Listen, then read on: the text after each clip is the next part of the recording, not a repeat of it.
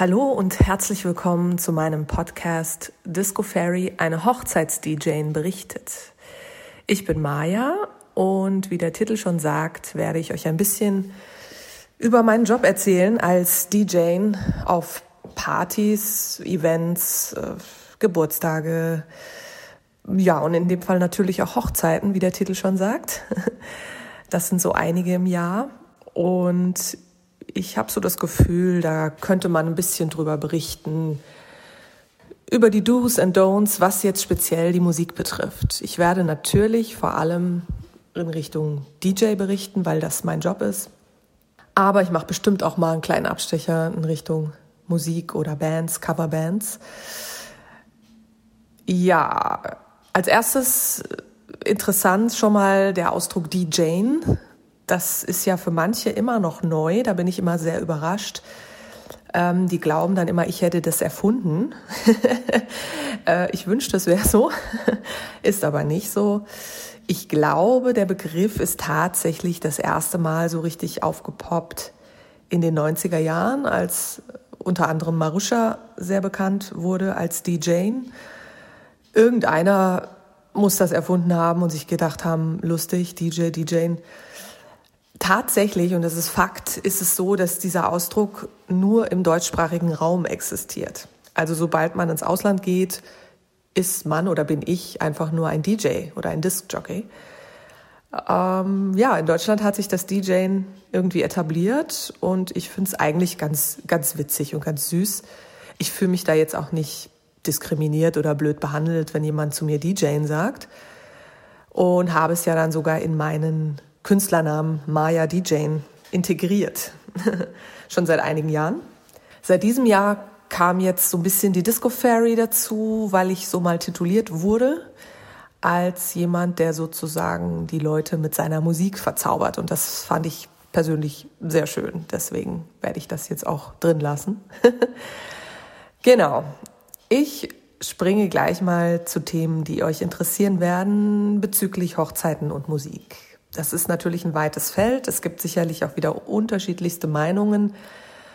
Es gibt auch Bücher dazu, habt ihr bestimmt auch schon ein paar gelesen. Es ist nun mal so, wenn man heiratet, meistens heiratet man ja das erste Mal, dann ist es tatsächlich so, dass man erstmal so vor einem Wald steht, weil man überhaupt nicht weiß, äh, ja, ich hätte gerne irgendwie Musik, aber was und wen und wie teuer und äh, keine Ahnung. Und die meisten tun das, was wir alle mittlerweile tun, die googeln dann halt einfach. Ne? So, das kann man natürlich machen, ist auch jetzt nicht verwerflich.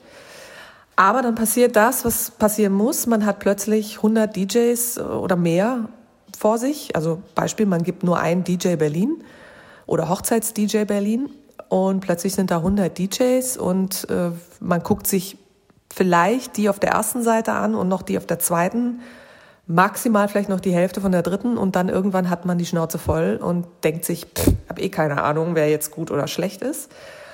Und das ist auch schon das Grundproblem, dass eben ähm, der DJ, der jetzt Beispiel ganz oben steht bei Google Ranking, nicht unbedingt der DJ ist, der auch der allerbeste ist in seinem Job. Das ist ganz einfach zu erklären. Man kann natürlich auch zahlen für Marketing und für Google Ranking und vielleicht sogar Leute anquatschen, dass sie die Seite öfter besuchen und so weiter. Also es gibt einfach Tricks und Möglichkeiten, sich weit oben zu positionieren, ohne dass man der erfolgreichste und beste DJ ist in diesem Bereich. Ist ganz klar, ist überall so, das kennt ihr. Dementsprechend wird es aber natürlich noch schwieriger, ne? weil man natürlich dazu neigt, den ersten, der vielleicht auch ein paar Rezensionen hat, ja, einfach mal anzurufen oder anzusprechen, E-Mail zu schreiben, zu sagen, hey, schick doch mal ein Angebot. Ist wie gesagt auch nichts Verwerfliches dabei und es passiert sicherlich auch ganz, ganz oft, dass das klappt und dass alles gut ist. Ich persönlich sage meinen Paaren immer, nee, macht das nicht, ihr werdet nur verrückt. Versucht es lieber über Kontakte, über Netzwerk, über Empfehlungen. So, das heißt, Beispiel, ihr habt euch schon eine Location ausgesucht, findet die ganz schön habe da schon eine Buchung mit denen gemacht und es klappt alles. Und jetzt habt ihr noch, sagen wir mal, ein Dreivierteljahr vor der Hochzeit oder ein halbes Jahr. Und dann fragt ihr zum Beispiel einfach mal die Location und sagt, ey, Leute, ihr habt doch hier öfter DJs. wie sieht's denn aus? Könnt ihr uns jemanden empfehlen? Und da ist wirklich so, dass bei jeder Location, also mindestens, mindestens drei DJs genannt werden, wenn nicht fünf, die die dann empfehlen und die die wirklich empfehlen können, weil sie sie oft gesehen haben, weil sie mit ihnen persönlich gesprochen haben, weil sie erlebt haben, wie sie arbeiten, wie zuverlässig sie sind, wie sie auftreten, äh, was sie so machen eben, wie gesagt. Und darauf kann man sich ganz gut verlassen, finde ich. Klar, es gibt da noch kleine Abweichungen, habe ich auch schon erlebt, dass äh, auf dem tiefsten Land die Location dann vielleicht den einen DJ aus dem Nachbarort empfiehlt, der eventuell dann jetzt nicht so ganz euren musikalischen Geschmack, also sprich diesen Berliner Hauptstadtgeschmack, nenne ich das jetzt mal, trifft. Ähm, das ist natürlich, kann passieren, ja. Also klar, ich will das jetzt nicht sagen, dass das immer so ist und immer gut ist.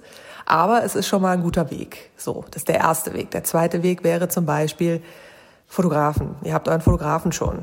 So, Fotografen finde ich, äh, klingt jetzt blöd, aber ein bisschen einfacher zu finden als den DJ, weil man sich halt im Netz auch wirklich die Bilder angucken kann. Also man kann auf Instagram gehen, man kann ins Internet gehen, auf die Homepage, kann sich diese Fotos angucken und sagen, ja, wow, die oder der, das ist genau der Stil, den ich mir für meine Hochzeitsfotos wünsche.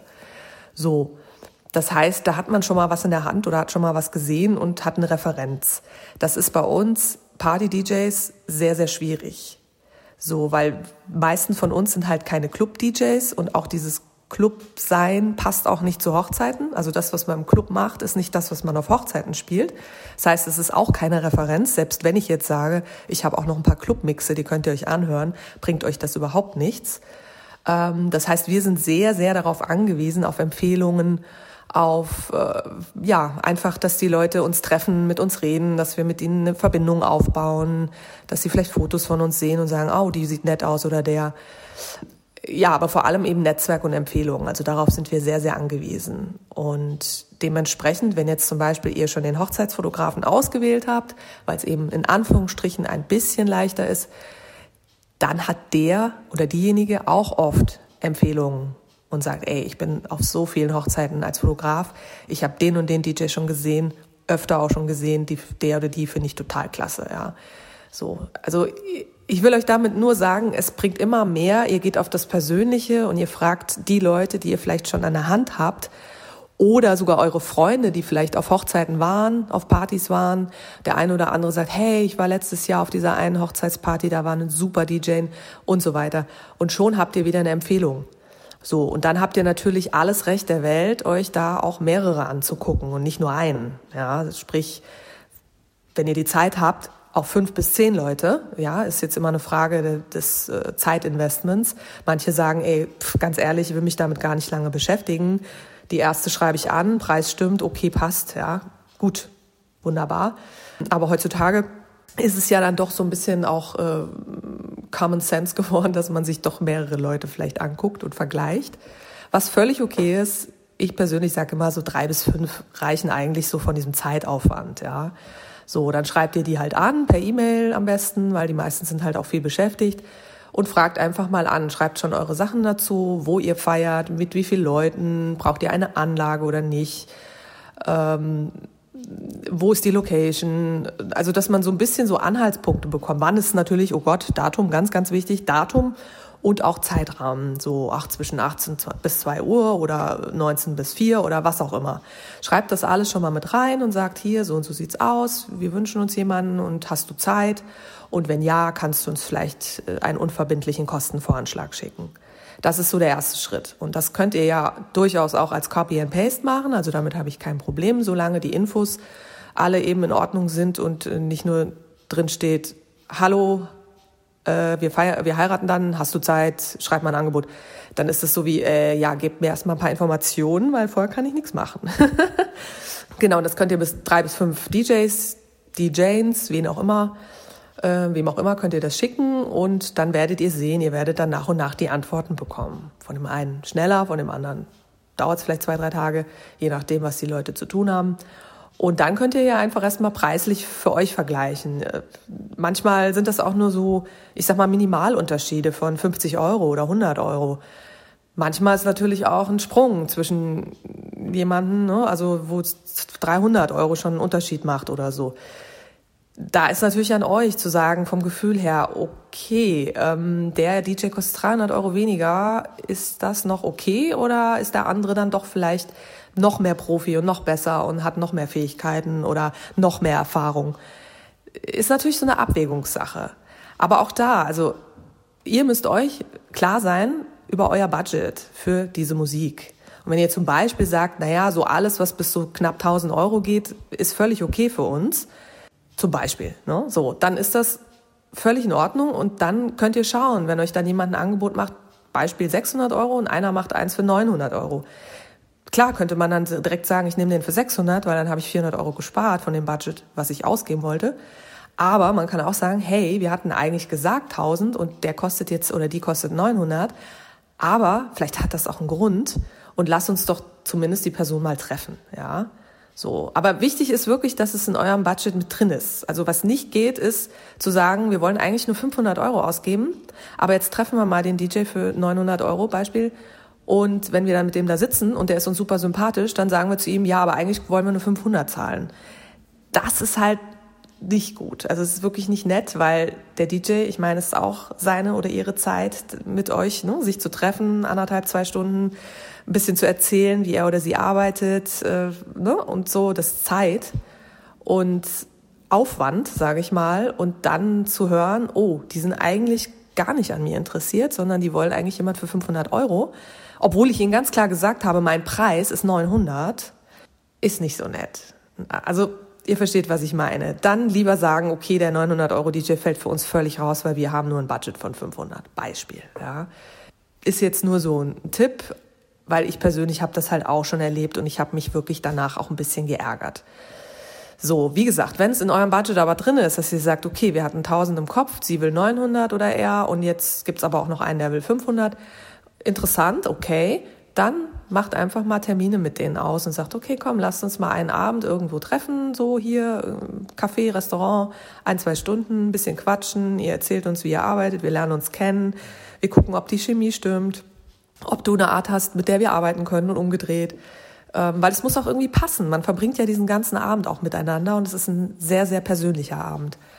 Das ist überhaupt kein Thema. Das Einzige, was ich euch da noch bitte, ist, das auch ein bisschen vorher so ein bisschen klar zu machen. Also, dass ihr nicht in das Gespräch reingeht mit, wir wollen jetzt eigentlich nur noch kurz mit dir sprechen und dann buchen wir dich schon, sondern dass ihr durchaus ganz klar sagt, okay, pass auf, wir wollen dich treffen, aber wir geben auch zu oder wir sagen ganz ehrlich, wir treffen auch noch drei andere DJs und deswegen wird unsere Entscheidung vielleicht auch zwei Wochen dauern, weil wir uns erst mit diesen ganzen DJs treffen müssen. Aber dass du das auf jeden Fall fair weißt, dass es jetzt hier eine Sache ist mit mehreren Leuten und nicht nur mit einer Person. Hat so ein bisschen den Grund, das kennt ihr auch, dass man, wenn man mit Leuten schon weiß, dass man mit denen arbeitet, plaudert man ein bisschen mehr aus dem Nähkästchen und verrät vielleicht schon so ein paar Tricks, die man so am Abend anwendet. Und das finde ich so ein bisschen in Anführungsstrichen fies, wenn man das dann nicht weiß und dann fängt man vielleicht wirklich schon an, so ein bisschen die Kniffe und Tricks und Sachen auszupacken und erfährt dann, äh, eigentlich wollten wir dich jetzt noch gar nicht buchen, sondern wir gucken uns noch vier andere an. Dann hat man so ein komisches Gefühl oder so ein Beigeschmack von, ja, jetzt nehmen die meine Kniffstricks, was sie bei mir gehört haben, und bringen das zum nächsten DJ, der vielleicht billiger ist. Oder noch besser, zum Onkel Ulf, der kann ja auch ein bisschen auflegen und jetzt wissen wir ungefähr, wie es läuft und sagen Onkel Ulf mal Bescheid und dann haben wir uns jetzt hier unsere 900 Euro gespart. Beispiel. Das finde ich halt auch ein bisschen schräg. So, ich versuche wirklich zu sagen, unsere Branche, ich finde unsere Branche super, super wichtig. Nach wie vor, Musik ist mit das Wichtigste auf einer Party, sorry, ist meine Meinung. Und auch, dass es qualitativ hochwertig ist, was da passiert. Deswegen rede ich so und darüber erzähle ich äh, in einer der nächsten Folgen. Danke fürs Zuhören, das war schon mal ein Einstieg und ja, ich hoffe, ich habe euch ein bisschen weitergeholfen bei der Auswahl.